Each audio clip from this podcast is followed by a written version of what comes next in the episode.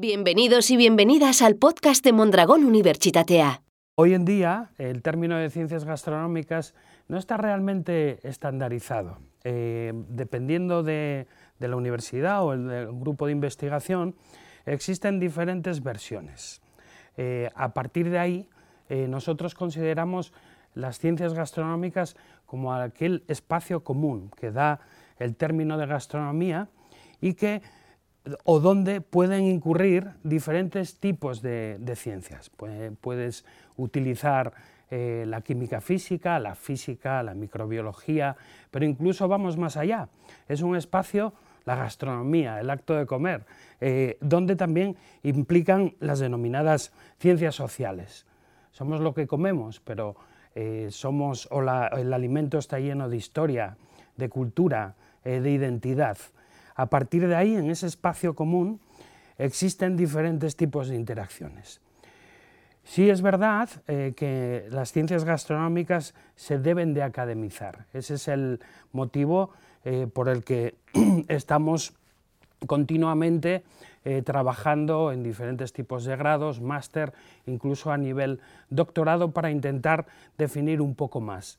También tenemos la iniciativa eh, de tener una, revista científica internacional donde eh, estamos poco a poco definiendo todo eso. Pero te puedo explicar esto eh, quizás desde, desde, un ejemplo. Hablemos, por ejemplo, de los alimentos para el espacio. Hoy en día se, está empezando a se, empieza a pensar en colonizar o tener colonos en la Luna o incluso hacer viajes a Marte. Hasta ahora los astronautas eh, comían o comen eh, casi geles, productos liofilizados. Pero ¿qué pasa cuando un astronauta o una persona va a emplear muchísimo tiempo en, el espacio? Que empiezan a adquirir no solo eh, empiezan a adquirir más importancia no solo aspectos nutricionales, por ejemplo, que es ahora donde está el foco, sino también aspectos culinarios, que te sepa rico, pero también hay otra cosa, ¿qué pasa con el acto de comer? En el acto de comer ya hay un carácter más de tipo antropológico. Todas esas confluencias, en un caso tan extremo como la comida del espacio, hace que las ciencias gastronómicas integre todo ese tipo de disciplinas y tengan un sentido eh, en común. Desde hace varias décadas eh, existe una relación o existe una interacción eh, entre la ciencia y la cocina. A partir de esa interacción nacen movimientos tales como el denominado gastronomía molecular, desde hace muchos años. Sí es verdad que podemos hablar, por ejemplo, del cocinero, cocinero Ferran Adrià, pero existen otros, que la necesidad parte desde el mundo de la cocina, cuando los cocineros se abren hacia otro tipo de conocimiento más allá de la cocina, por necesidad.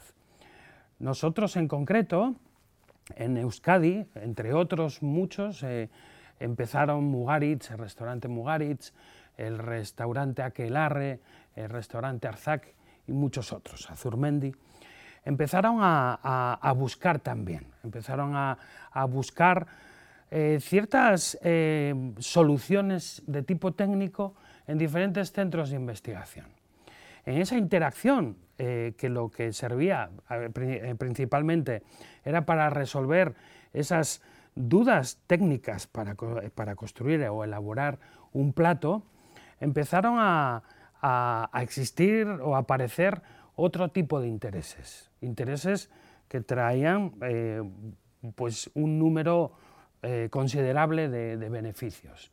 Por ejemplo, en que un restaurante eh, y un centro de investigación vayan de la mano a la industria alimentaria para el diseño de nuevos platos y menús. Pero también nos dimos cuenta que desde el plano científico, el interaccionar de alguna manera con, con la cocina daba un, como un soplo de aire fresco a las interpretaciones eh, de, los proyectos de investigación eh, que estábamos realizando. A partir de ahí se empieza a construir, empezamos a ver que existe una complejidad mayor. Es cuando empezamos a pensar en el concepto de ciencias gastronómicas.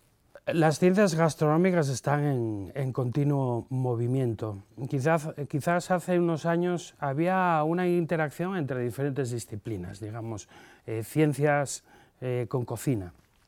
En ese sentido, eh, cada una, cada área de conocimiento aplicaba su disciplina. Hoy en día nos gusta pensar más en el concepto de gastronomía 360 grados. Eso implica una visión global, pero implica también cambios en la forma de trabajo. Es una visión sistémica. Eh, cuando intentamos aplicar eh, la disciplina de cada área de conocimiento, existen como barreras disciplinares. Eh, creo que la evolución ahora es, uno, construir puentes entre esas disciplinas para un, un, mejor entendimiento de lo que se esté investigando, y dos, intentar romper esas barreras disciplinares. En esta visión global, en esta mirada eh, gastronomía 360, surgen eh, nuevos, nuevos profesionales, nuevos perfiles y diría aún más, eh, nuevas mentalidades. por supuesto que en, lo que se denomina ciencias gastronómicas caben profesionales de tipo, por ejemplo, científicos, eh, de alimentos, eh, pueden venir químicos, biólogos, eh, tecnólogos de alimentos, nutricionistas, pero también obviamente grados en gastronomía, gastrónomos, cocineros y cocineras, pero también existe posibilidad de interacción y necesaria, obviamente, por lo denominado como ciencias sociales, humanidades, antropólogos, eh, sociólogos, sociólogas, eh, historiadores también.